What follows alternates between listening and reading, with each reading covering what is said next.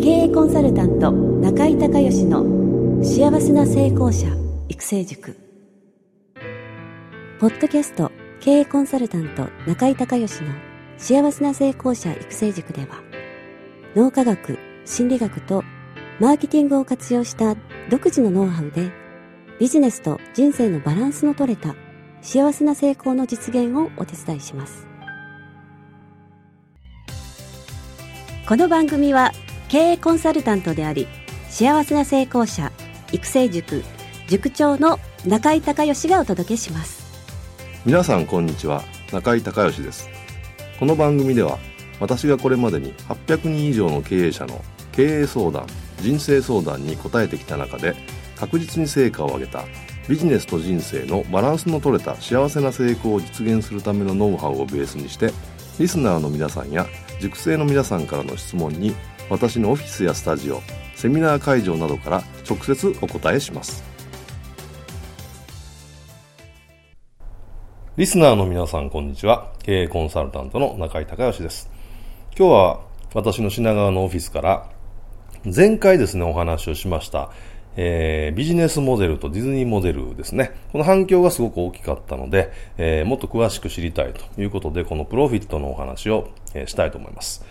えー、ザ・プロフィット、えー、エイドリアン・スライ・ウォスキーというね、えー、アメリカの有名ななコンサルタントの方ですけども、えー、利益はどのようにして生まれるのかということで、えー、23のまあ利益モデル、ねえー、利益が出るビジネスモデルを紹介されているということで、これはダイヤモンド社ですね。ダイヤモンド社から出てますということで、え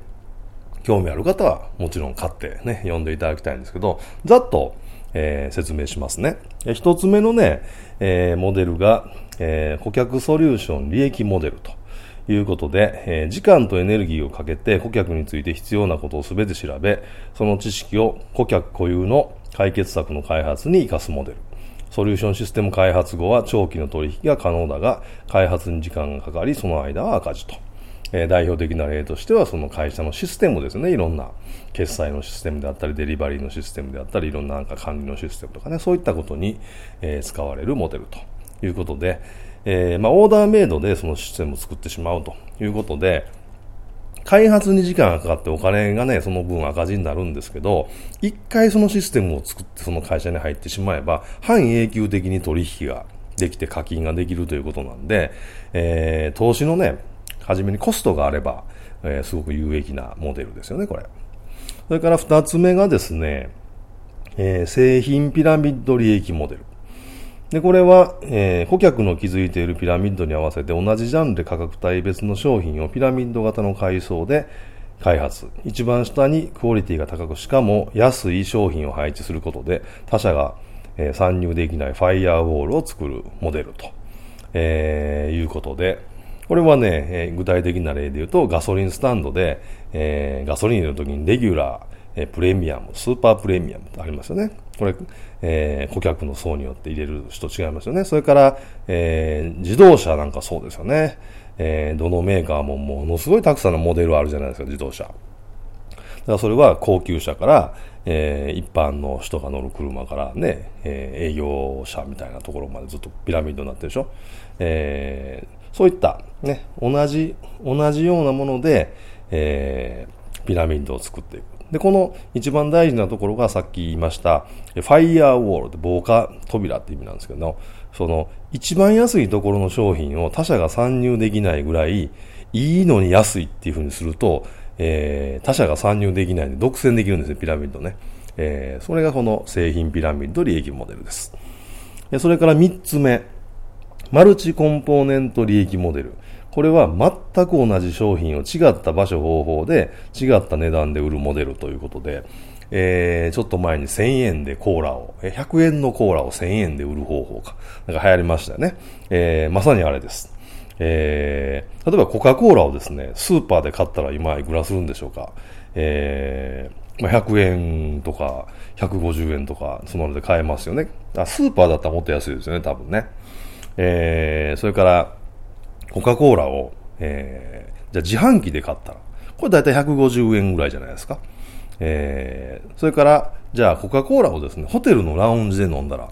これ大体800円から1000円ですよね。まさに100円のコーラを、えー、1000円の、えー、で売る方法ですよね。で、全く同じなんですよ。これさっきの、えー、製品ピラミッドモデルみたいに違う商品をピラミッドで作るんじゃなくて、全く同じコーラが、売り方、売り場所が違うだけで値段が変わるという。これが、えー、マルチコンポーネント利益モデルです。それから4つ目、えー、スイッチボード利益モデル。えー、それぞれ個別に活動している人たちを目的別のチームにまとめて、え、機能的に動いてもらうことで効率よく多くの仕事が、え、大きな仕事ができるモデルと。えー、いうことで、これ映画のプロダクションとかそうなんですね。あとタレントエージェントとか。映画のプロダクションって結局監督、脚本家、俳優、カメラマン、えー、音声、編集いっぱいいるじゃないですか。その人たちをチームにね、まとめて、えー、セット販売することで、えー、瞬時に大きな仕事が受け,、ね、受けられるというのがこのモデルです。それから5番目、えー、時間利益モデル。え市場に1番に商品を投入することで、え競合の商品が投入されるまで独占的に粗利を、え稼ぐモデルと。えインテルの新商品ですね。インテルはもう開発してすぐ市場に、え新商品を出しますけども、後でフォロワーがね、え同じようなものが出るまではもう一社で独占できるというね、そういうモデルですね。えそれから6番、えブロックバスター利益モデル。え大ヒット商品を創造することで莫大な利益を、え、得るモデルと。大ヒット映画とかそうですよね。メガヒットのやつありますよね。え、それから、えー、これはね、新薬開発、薬ですよね。薬業界で、あの、画期的な薬を出したらものすごいヒットしますよね。ま、そういったモデル。えそれから7番目は、え利益増殖モデル。これがこの間ね、え説明しましたディズニーモデルですね。一つのアイデア、コンテンツを、え多角的に展開するモデルと。ディズニーは映画屋さんだけど遊園地もホテルもレストランもグッズ販売も DVD も CD も演劇ももうとにかくいっぱい、えーね、同じネタで展開をしているという、えそういうモデルです。それから8番が起業家利益モデル。えー、こうやるしか生きていく道はないという実にシンプルなマインドのありようを反映したモデル、ビジネスで成功した後最も持ちにくい考え方。ちょっと逆説的ですけどね、代表的な例はウォルマート。ね、えー、起業家がですね、起業して大成功してしまったと。そうすると、えー、初めのその起業家精神がどっかに消えて、えー、贅沢になったり無駄が出たりするっていうことをですね、えー、もうしないで、もう本当にその起業した当時のコンセプト、考え方、価値観を守っているっていう、えー、まさにウォルマートそうですよね。あのー、ちょっと余談ですけど、私の、あのー、友達がですね、ウォルマートの本社、えー、行ったことあるんですけど、アーカンソー州の、えー、昔、その起業した、えー、汚い駐車場と、それから、もう汚い、なんですか、掘ったて小屋みたいな、そんなところの、えー、大企、あの大企業、世界企業ウォルマートがですよ、の、そのまんまの、あのー、ところに連れて行かれて、で、駐車場で車を降りて、で、びっくりしたのが、その、なんか、掘ったて小屋みたいなところを開けたら、そこから地下に入るんですけど、地下は核シェルターになってて、その商品の、え情報ですよね。核戦争が起きても大丈夫なように、全部そのセキュリティで守られてるっていう。だから徹底して、その必要なことにはお金かけるけど、あの、必要ないことにはお金かけないというですね、そのウォルマート、サム・ウォルトンの創業精神が、その会社のあり方ね、サム・ウォルトン亡くなりましたけど、えー、まあ、引き継がれてるという、まあ、これが起業家、えー、利益モデルです。えー、それから、えー、9番目、スペシャリスト利益モデル。えー、業種ごとのスペシャリストが、えー、顧客のシステムを熟知することで製品やサービスを提供する上での、えー、とコストアドバンテージが生まれるモデル。同じソリューションを何度加工しても、えー、繰り返し販売できると、まあ、システム販売会社これですよね、えー、と何かこう一つシステムを、えー、作ってですねね、組んでしまえば、それ同じような業界とか、同じような問題を持ってるとこに、えー、マイナーチェンジするだけでそのまま売れちゃうっていう。これすごく画期的ですよね。えー、これは一つ、まあ一つ目の商品を開発するのは大変だし、コストもかかると思いますけど、二つ目以降がですね、すごく低コストでスピーディーにできるということで、えー、これは有効なビジネスモデルですよね。それから、えー、インストールベース利益モデル。ハードウェアの利益率を下げて普及しやすくし、逆に消耗品で長期間利益を出すことで利益を上げるモデル。プリンターのインクカートリッジが例なんですけど、そうですよね。プリンターって今もう安いですよね、どこのメーカーも。でもあの、インクがすぐなくなって買わないといけないと、インクが、え、こんな値段するのみたいな。えー、がインストールね、ベース利益モデルうまく、えー、考えてますよね。えー、それから11番目、えー、ディフェクトスタンダード利益モデル。これはね、互換性などの標準のスタンダードを作ることで莫大な利益を上げるモデル。もう言うまでもないですよ。代表的にはもうマイクロソフト、Windows ですよね。えー、Windows っていう一つの互換性のある標準スタンダードの OS があることによって、それに乗っかるものしか作れないという、これも莫大な利益。あの、アプリケーションよりも OS の方がね、強いですから、えー、莫大な利益を、まあ、もたらすとえーいうのがこのディフェクトスタンダードモデルです。それからもう一つ、えー、じゃあ前半戦ここまでに言っておきましょうか。えー、ブランド利益モデルということで、ブランド化を図ることで値引きせずマーケティングコストを抑え、顧客に感謝されながら買っていただけるモデル。ね、えー、いわゆるブランドですよね。エルメスとかロレックスとか、それから車好きな人だったらフェラーリね。フェラーリって広告費ゼロなんですよ。広告予算。えー、広告しなくても売れてしまうということで。これすごいですよね、ブランドの力。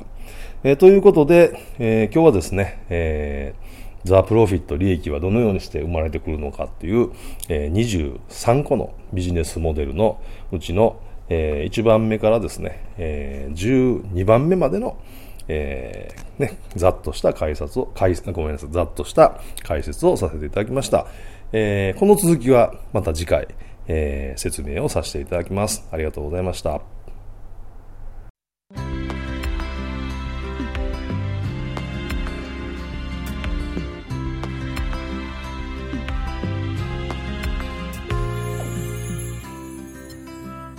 今回の番組はいかがだったでしょうか？あなた自身のビジネスと人生のバランスの取れた幸せな成功のための気づきがあれば幸いです。なお、番組では、リスナーの皆さんからの中井隆義へのビジネスや経営に関する質問を募集しています。質問は、ホームページの受付フォームからお願いいたします。また、全国各地から約400名の塾生が通う幸せな成功者育成塾に関する情報はホームページをご覧ください。URL は